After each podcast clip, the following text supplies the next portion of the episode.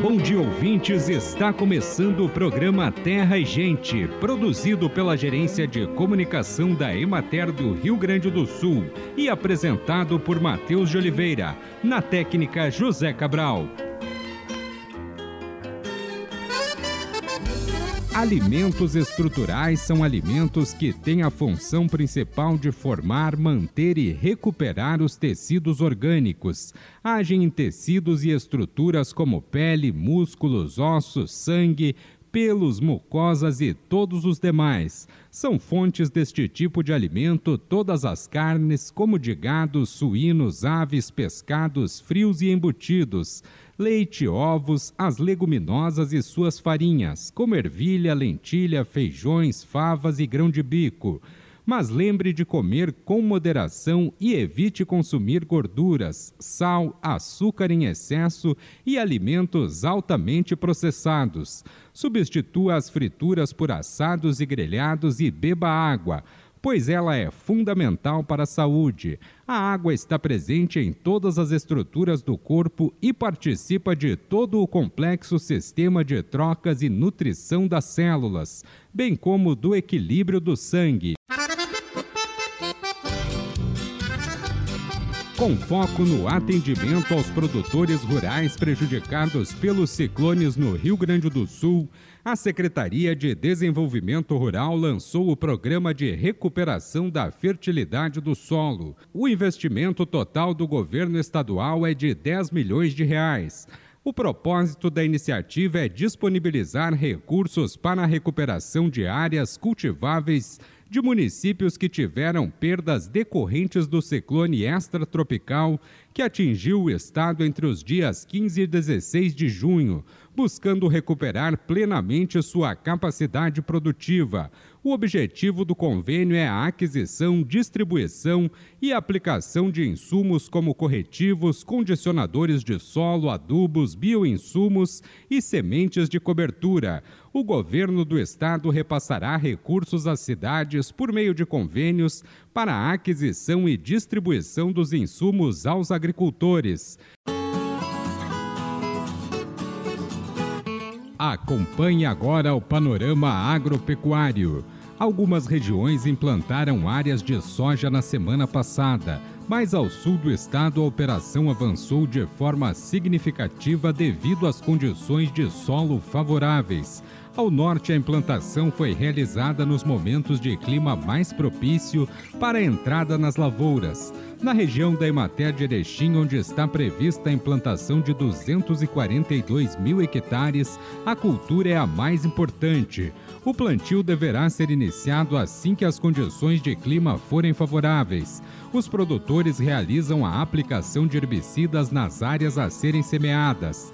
Na região de Juí, iniciou a semeadura da cultura da soja.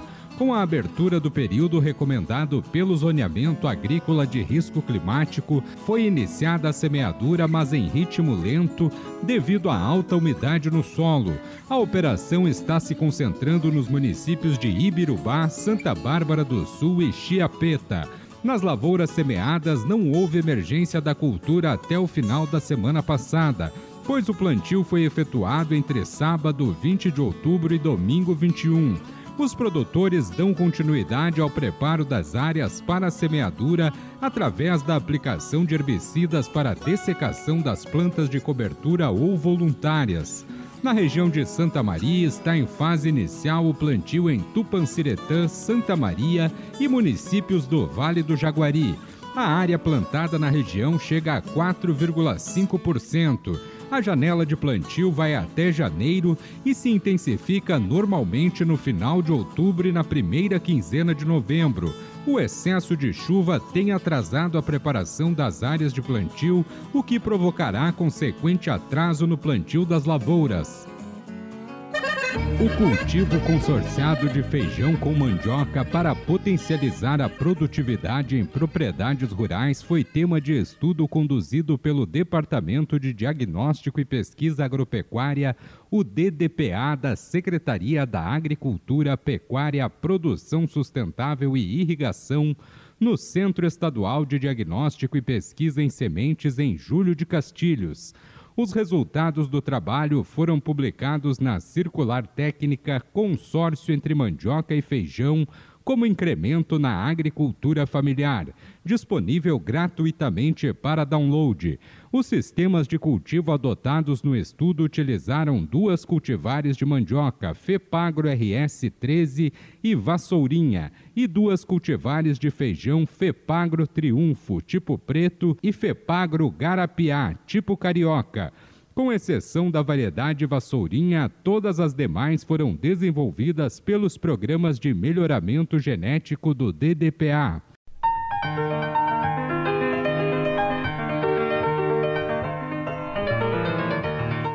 Painel sobre políticas públicas de segurança alimentar e nutricional sustentável, experiências de PAA, PENAI e cozinhas e hortas comunitárias, realizado durante a programação da Semana da Alimentação, a nutricionista Juliana Guilherme falou sobre o projeto A Alimentação Escolar como Mídia Poderosa Escolhas saudáveis para além da escola. O que aprendemos com o PENAI do município de Xangri-Lá. Essa experiência que a gente vai contar é uma experiência de educação alimentar e nutricional que a gente desenvolveu no município de Xangri-Lá em 2022. Uh, ah, alimentação escolar como mídia poderosa.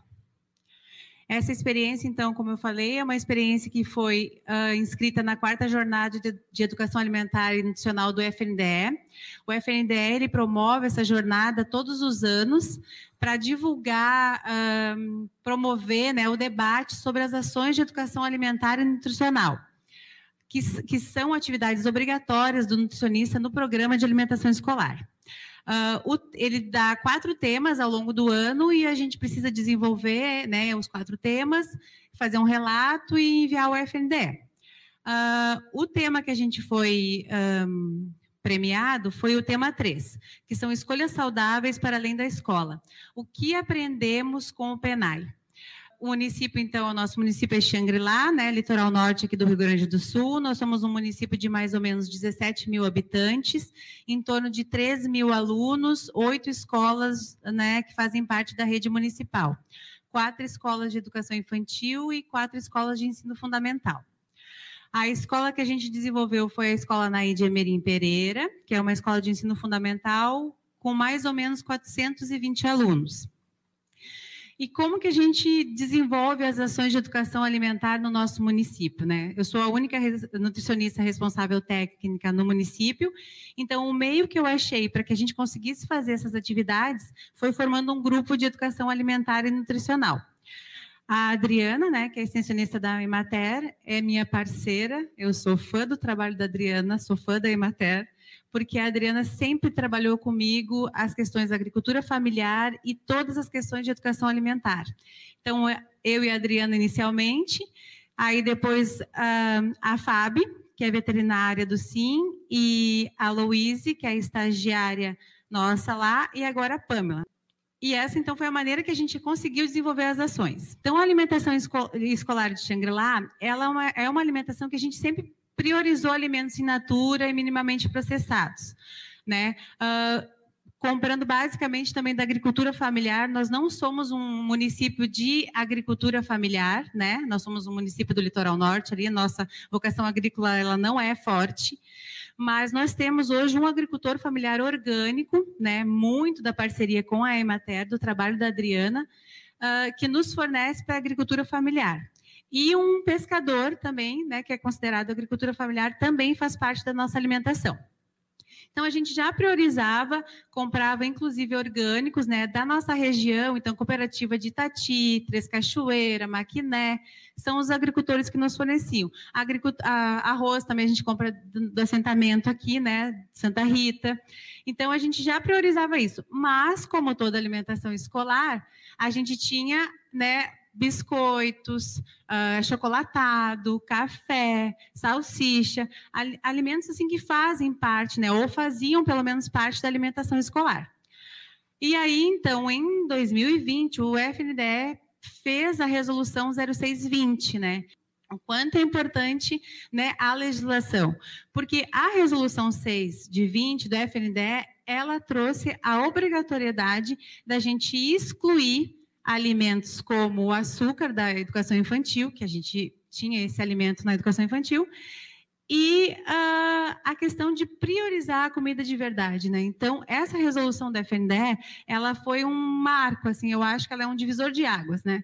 Para quem estava lá na ponta, enquanto nutricionista, que precisava fazer um cardápio, né, que priorizasse alimento de verdade, mas que não tinha uh, uma regulação nesse sentido. Então, o que acontecia? A gente às vezes queria fazer um cardápio um pouco diferente, mas esbarrava em alimentos que já eram utilizados há muito tempo e que a gente não conseguia retirar eles do cardápio.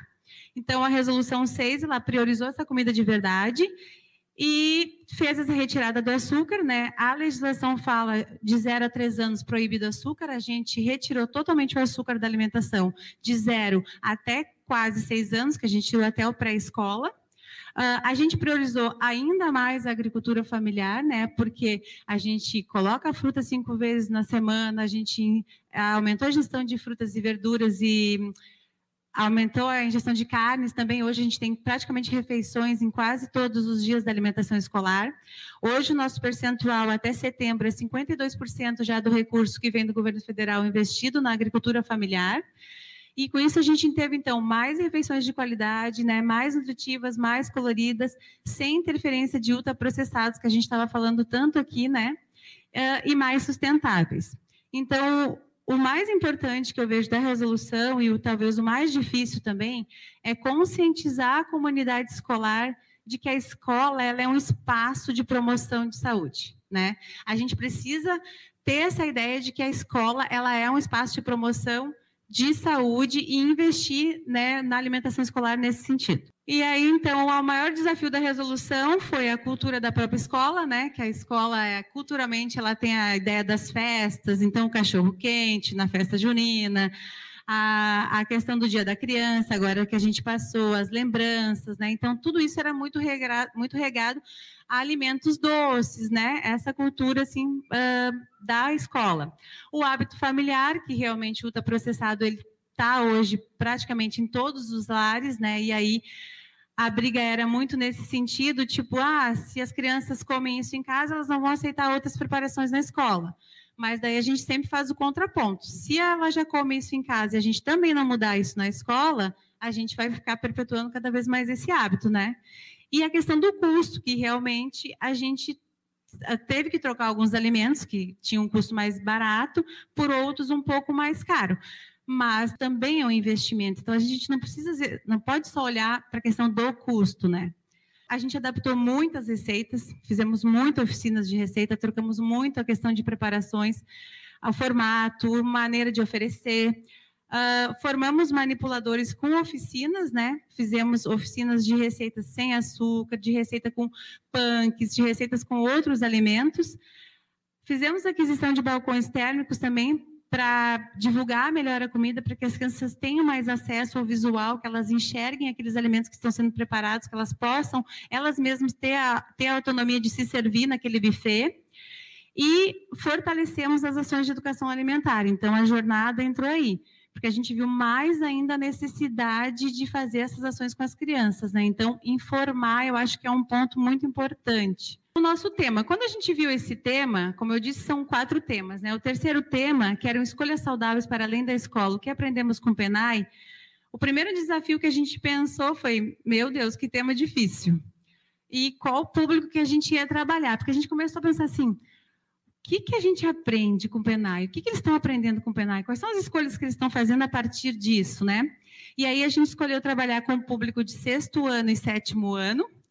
E aí a gente pensou, vamos buscar isso no Penai. O que, que o Penai diz? Ele né, pretende, enquanto Programa Nacional de Alimentação Escolar, promover a alimentação saudável e adequada, que contribua para crescimento, desenvolvimento, aprendizagem e formação de hábitos alimentares saudáveis.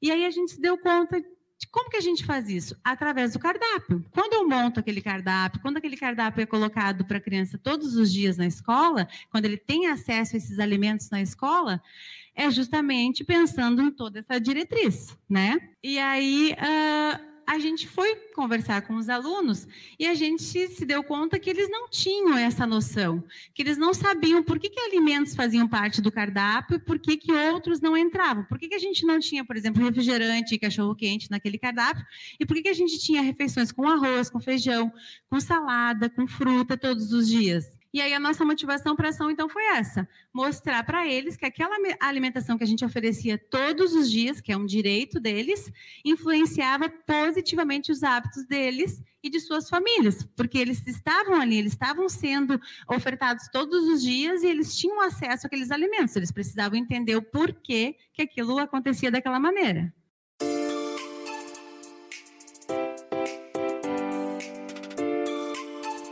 E chegou o momento de saúde e ecologia.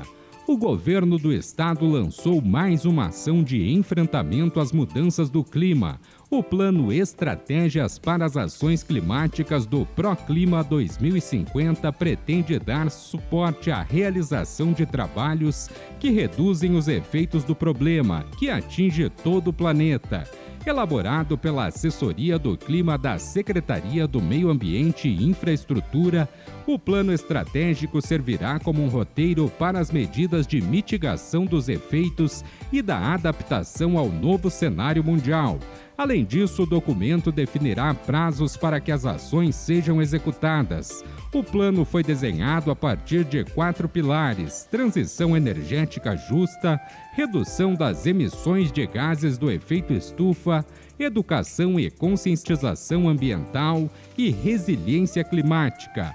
As atividades serão gerenciadas por um gabinete permanente por meio de acordo firmado com o Conselho Internacional para Iniciativas Ambientais Locais. O foco será em prevenção, resiliência e enfrentamento dos impactos nas mudanças climáticas. Como resultado das estratégias do Proclima 2050, um plano de ação abrangente visando enfrentar questões climáticas em âmbito estadual deve ser elaborado a fim de apoiar a criação de um roteiro para a descarbonização da economia, com foco especial em setores elencados pelo painel intergovernamental sobre mudança climática como energia, resíduos, indústria e agropecuária, usos alternativos do solo e florestas.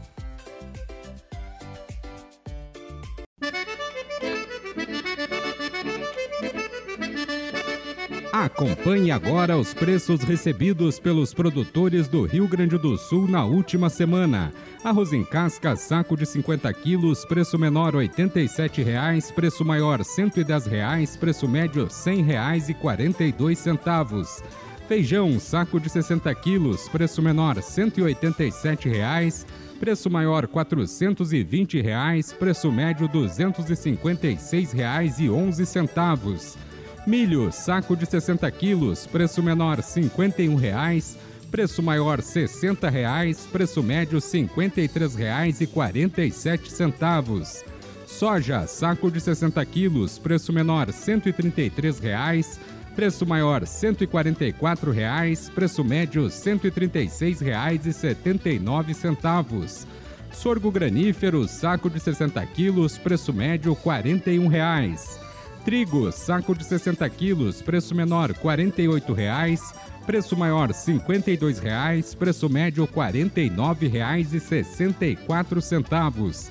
Boi para abate o quilo vivo com prazo de pagamento de 20 a 30 dias, preço menor R$ 6,60, preço maior R$ 8,50, preço médio R$ 7,37.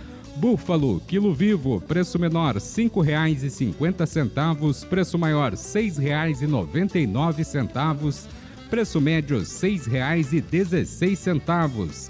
Cordeiro para abate, quilo vivo, preço menor R$ 6,79, preço maior R$ 8,00, preço médio R$ 7,20. Suíno tipo carne, quilo vivo, preço menor R$ 4,30, Preço maior R$ 5,30, preço médio R$ 4,80. Vaca para abate o quilo vivo com prazo de pagamento de 20 a 30 dias. Preço menor R$ 5,00, preço maior R$ 6,50, Preço médio R$ 6,07. O Programa de Aquisição de Alimentos da Secretaria de Desenvolvimento Rural realiza a chamada pública número 1/2023 para a agricultura familiar, visando a aquisição de alimentos de agricultores familiares e empreendedores familiares enquadrados no Programa Nacional de Agricultura Familiar por meio de suas cooperativas. A abertura do processo ocorreu no dia 23 de outubro e o prazo se estende até o dia 23 de novembro. Entre os alimentos contemplados no edital estão arroz, feijão, leite integral, carne bovina e suína. A chamada será na modalidade de compra com doação simultânea com dispensa de licitação, destinada ao abastecimento da Superintendência de Serviços Penitenciários, para identificar a listagem de alimentos, bem como a regulamentação dos respectivos editais e a documentação necessária para participar do processo, basta acessar o site da Central de Licitações clicando em Consulta Editais e colocando o número do edital. Olá, amigo produtor. Eu sou Luciano Schwertz, engenheiro agrônomo e gerente regional da Emater Ascar em Frederico Westphalen. Nos 42 municípios da nossa região, deverão ser cultivados 420 mil hectares de soja na safra 2023-24 um dos principais pilares para obtermos uma lavoura de bom rendimento, de bom potencial produtivo, é a implantação. Estabelecer um estande de plantas adequado, garantindo o bom desenvolvimento da lavoura. Para isso, nós vamos deixar aqui algumas dicas que precisam estar aí sob a atenção dos amigos produtores nesta fase, e que por mais que tenhamos a previsão e a ocorrência de chuvas umidade no solo, precisamos estar atentos, porque essas condições também nos trazem desafios. Portanto, seguem aqui algumas dicas. Para uma lavoura bem estabelecida, com uniformidade de plantas, plantas bem desenvolvidas e o estante adequado, a qualidade da semente é fundamental. Além da germinação, o vigor é a quantidade de reserva que essa semente tem e que vai permitir ela se estabelecer, germinar e emergir com maior velocidade. E também sementes com maior vigor vão tolerar desafios maiores, como por exemplo, algum selamento ou até mesmo um assoreamento das linhas de plantio. Por isso, quando você fizer a implantação da sua lavoura, fique atento à germinação e ao vigor do lote de sementes. Se você possui semente salva, faça análise da qualidade da semente. Se você adquiriu sementes, converse com seu fornecedor e busque informações sobre a germinação e o vigor daquele lote que você estará implantando na sua lavoura. O tratamento de sementes é uma das formas e estratégias mais importantes que a gente tem de aplicar fungicidas, inseticidas e até mesmo micronutrientes como cobalto e molibdênio junto à semente de maneira precisa. E isto é muito importante num ano em que nós temos maior umidade no solo, no ano que talvez tenhamos dificuldades na implantação das lavouras, e doenças de solo poderão se favorecer dessas condições, como pítio, fitóftora, enfim, doenças que causam tombamento de plantas. Por isso, busque orientação para que você faça o tratamento de sementes e que esse tratamento de sementes possa contribuir evitando ocorrência de doenças, evitando problemas de tombamento de plantas na nossa implantação. Também na fase de implantação, podemos realizar uma prática muito importante, que é a inoculação das sementes ou a co-inoculação. Esta prática é uma prática muito antiga. No entanto, muitos produtores acabam não fazendo ela pensando que já possuem Bradyrhizobium suficiente nas suas lavouras. E cabe aqui destacar que vários trabalhos realizados pela Embrapa, inclusive na última safra na região do Paraná, evidenciam ganhos de produtividade de até 8% quando realizado a coinoculação das sementes, aplicando Bradyrhizobium e azospirillum. dois produtos biológicos, dois inoculantes que devem de ser aplicados por ocasião da implantação da lavoura. A recomendação é que você use esses inoculantes, faça aplicação no momento do plantio e preserve estas sementes em um local arejado à sombra até que sejam devidamente implantadas, pois estes inoculantes são microorganismos vivos e que precisam de certos cuidados para manterem a sua viabilidade. Lembre-se, é uma prática muito barata, mas muito eficiente e que pode gerar um incremento de até 8% na sua produtividade. A Emater está à disposição para te orientar, acompanhar neste momento tão importante da implantação das lavouras de soja da nossa região. Se você tem alguma dúvida, se você precisa de mais orientações, procure os escritórios da Emater da nossa região.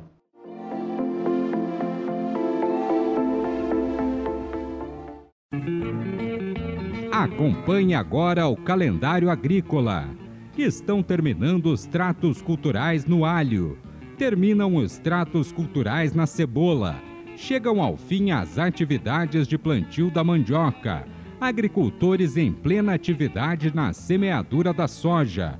Novembro é mês de plantar amendoim, arroz, girassol, mandioca, milho, soja, batata, batata doce, tomate, alcachofra, abóbora, abobrinha, berinjela, beterraba, alface, cenoura, chicória, giló, melancia, melão, milho verde, pepino, radite, repolho, salsa, rabanete e coentro.